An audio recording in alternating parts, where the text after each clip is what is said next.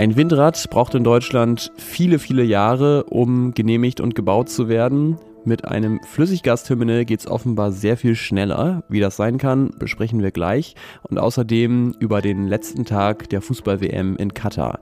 Dieser letzte Tag ist Sonntag, der 18. Dezember. Ich bin Ole Pflüger und Sie hören den Nachrichtenpodcast Was jetzt von Zeit Online. Und los geht er natürlich mit den Nachrichten. Ich bin Anne Schwedt, guten Morgen. Verbraucher und Unternehmen in der EU müssen in Zukunft häufiger für den Ausstoß von CO2 bezahlen. Unterhändler des EU-Parlaments und der Staaten haben sich nach langen Verhandlungen am frühen Morgen auf eine Reform des EU-Emissionshandels geeinigt. Zum Beispiel müssen Unternehmen dann Verschmutzungszertifikate kaufen, wenn sie CO2 ausstoßen, als Anreiz dafür, weniger CO2 zu produzieren. Außerdem soll ein neuer Klimasozialfonds die Folgen der Energiewende für Verbraucher abfedern. Die Bundeswehr ist bei Übungen mit dem Schützenpanzer vom Typ Puma offenbar auf weitere technische Probleme gestoßen. Wie der Spiegel berichtet, ist bei einem Training mit 18 Gefechtsfahrzeugen die Einsatzbereitschaft binnen einiger Tage auf Null gesunken. Das Magazin beruft sich auf ein Schreiben eines involvierten Kommandeurs an das Verteidigungsministerium. Die Pannen betreffen Fahrzeuge, die im kommenden Jahr eigentlich eine zentrale Rolle in der NATO einnehmen sollten. Redaktionsschluss von diesem Podcast ist 5 Uhr.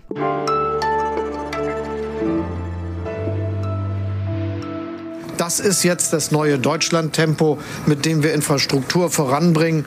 Und es soll ein Vorbild sein, nicht nur für diese Anlage, sondern auch für viele, viele andere. Diese Stimme kennen Sie, denn die gehört dem Bundeskanzler, sie gehört Olaf Scholz. Und Scholz war gestern wirklich stolz, denn er hat in Wilhelmshaven das erste deutsche Flüssiggasterminal eröffnet. Darüber können künftig sechs Prozent des deutschen Gasbedarfs gedeckt werden. Und die Entscheidung, es zu bauen, ist ja kurz nach Kriegsbeginn gefallen, um Deutschland weniger abhängig von Gas aus Russland zu machen.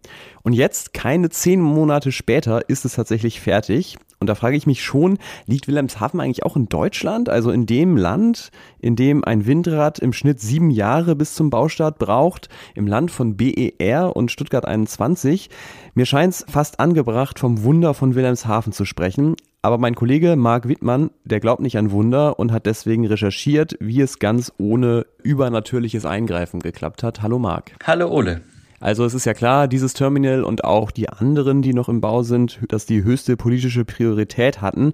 Trotzdem hat der Tag ja nur 24 Stunden und es braucht Stahl, Personal, Geld und Genehmigungen. Warum ging das in diesem Fall alles so schnell? Weil in diesem Fall vielleicht zum ersten Mal alle gemeinsam in kurzer Zeit wirklich was hinkriegen wollten. Und zwar die Leute in den Behörden und in den Firmen, genauso wie in der Regierung und vor Ort und die haben einfach gesagt, das muss jetzt mal klappen und dafür auch andere Aufgaben liegen lassen. Das gab es so, glaube ich, bei der Energiewende so in dem Fall eher nicht. Und dazu kam, es gab auch Druck von oben. Zum Beispiel hat sich der Energieminister von Niedersachsen persönlich dahinter geklemmt. Der hat dann jede Woche alle Behörden, die für die Genehmigungen zuständig waren, zu einer Videokonferenz zusammengetrommelt. Und da mussten die dann erzählen, wie es gerade läuft und wo es Probleme gibt. Keiner konnte sich wegducken und bürokratische Verfahren, die sonst ganz gemütlich nacheinander ablaufen, sind auf einmal ganz schnell und gleichzeitig abgelaufen. Und da sind jetzt alle ziemlich stolz drauf, dass es geklappt hat.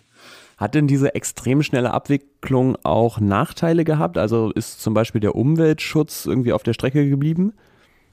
Das werden jetzt wahrscheinlich bald die Gerichte sich anschauen und entscheiden. Ich habe mit Umweltschutzaktivisten gesprochen, die ziemlich unglücklich sind mit dem Verlauf weil zum Beispiel die Zeiten, in denen sie die Unterlagen anschauen und Einwände dagegen erheben konnten, sehr stark verkürzt wurden von früher vier plus vier auf jetzt eine plus eine Woche.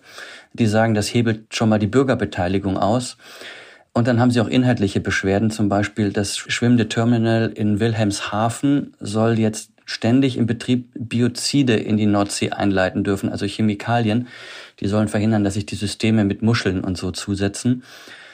Und dagegen wollen die Umweltschützer klagen, weil sie finden, dass die dazu gemachten Gutachten fehlerhaft sind und auch Alternativen nicht berücksichtigt haben. Jetzt kann sich natürlich nicht um jedes Windrad der Energieminister persönlich kümmern. Glaubst du trotzdem, dass man aus diesem Turboverfahren irgendwas lernen kann für die deutsche Feldwald- und Wiesenwindradgenehmigung oder ist das eine einmalige Sache gewesen?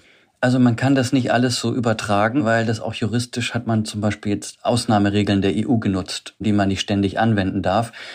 Aber das Beispiel zeigt schon, was geht, wenn die Leute wirklich wollen. Und beim Ausbau der Erneuerbaren haben überhaupt nicht alle gewollt. Da kann es schon sein, dass durch den Krieg jetzt mehr so ein gemeinsamer Geist aufkommt. Der wichtigste Punkt dazu ist aber wahrscheinlich, dass es dafür auch mehr Personal braucht. Im Moment ist es so, wenn ein Mann in einer Behörde oder eine Frau in einer Behörde äh, mal krank ist, dann stockt gern mal schon der ganze Prozess. Und damit das schneller läuft, gab es eine neue Studie jetzt gerade der, der Umweltministerkonferenz, braucht es in ganz Deutschland 16.000 Stellen. Das ist noch ein weiter Weg, da muss die Politik auch Geld in die Hand nehmen, sonst wird es, glaube ich, weiterhin oft nur so quälend langsam vorangehen. Vielen Dank dir, Marc Wiedmann. Ja, sehr gerne.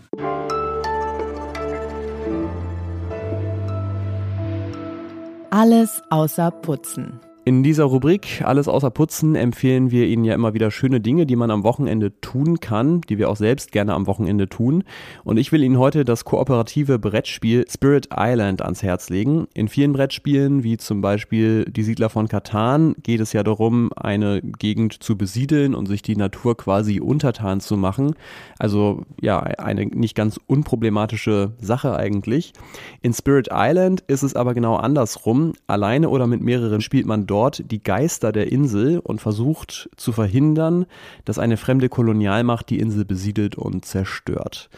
Die Geister haben Namen wie Stimme des Donners oder Hunger des Ozeans und jeder hat so seine ganz eigene Art, den Invasoren zu Leibe zu rücken.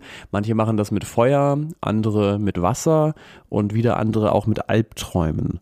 Das Spiel, merken Sie schon, ist sehr fantasievoll und es ist aber auch ein bisschen komplex. Wenn Sie sich aber gerne einen Knoten am Wochenende in den Kopf denken, sehr empfehlenswert.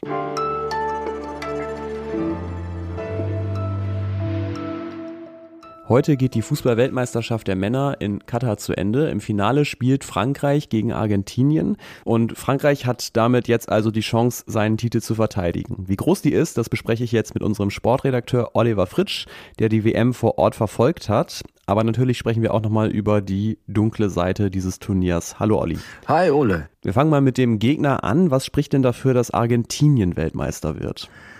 Ja, da fallen mir drei, vier Punkte ein. Zum einen mal die Mannschaft, äh, super organisiert, heiß im Zweikampf, so ein wenig wie Atletico Madrid für die Fußballexpertinnen unter uns.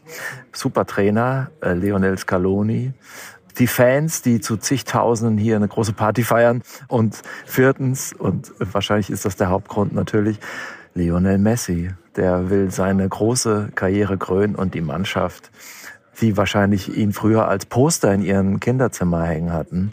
Die wollen ihm diesen Titel schenken und es wird sein letztes WM-Spiel. Das hat er schon angekündigt. Und was denkst du spricht dafür, dass Frankreich Weltmeister bleibt? Äh, auch ein paar Punkte. Zum ersten ist der Trainer, Didier Deschamps, einer von drei Männern, die bisher als Spieler und als äh, Trainer Weltmeister geworden sind. Äh, zum zweiten ist Frankreich der größte Talentepool der Welt. Da fallen fünf Weltklasse-Spiele aus und äh, es kommen sechs nach. Könnte sein, dass Frankreich nicht zu schlagen ist. Allerdings, manchmal neigt die Mannschaft auch ein wenig zur Überheblichkeit. Deswegen ist mein Tipp leichter Vorteil Argentinien. Ja, aber natürlich ist diese WM auch politisch sehr brisant gewesen. Wir haben ja bei was jetzt auch etwas sparsamer über die sportliche Seite berichtet als sonst vielleicht. Von Deutschland aus gesehen liegt ja ganz klar ein Schatten von Korruption, toten Arbeitern und von Menschenrechtsverletzungen über diesem Turnier. Hast du den auch in Katar selbst manchmal gespürt? Man äh, spürt den nicht unbedingt, äh, denn die Oberfläche ist wunderbar.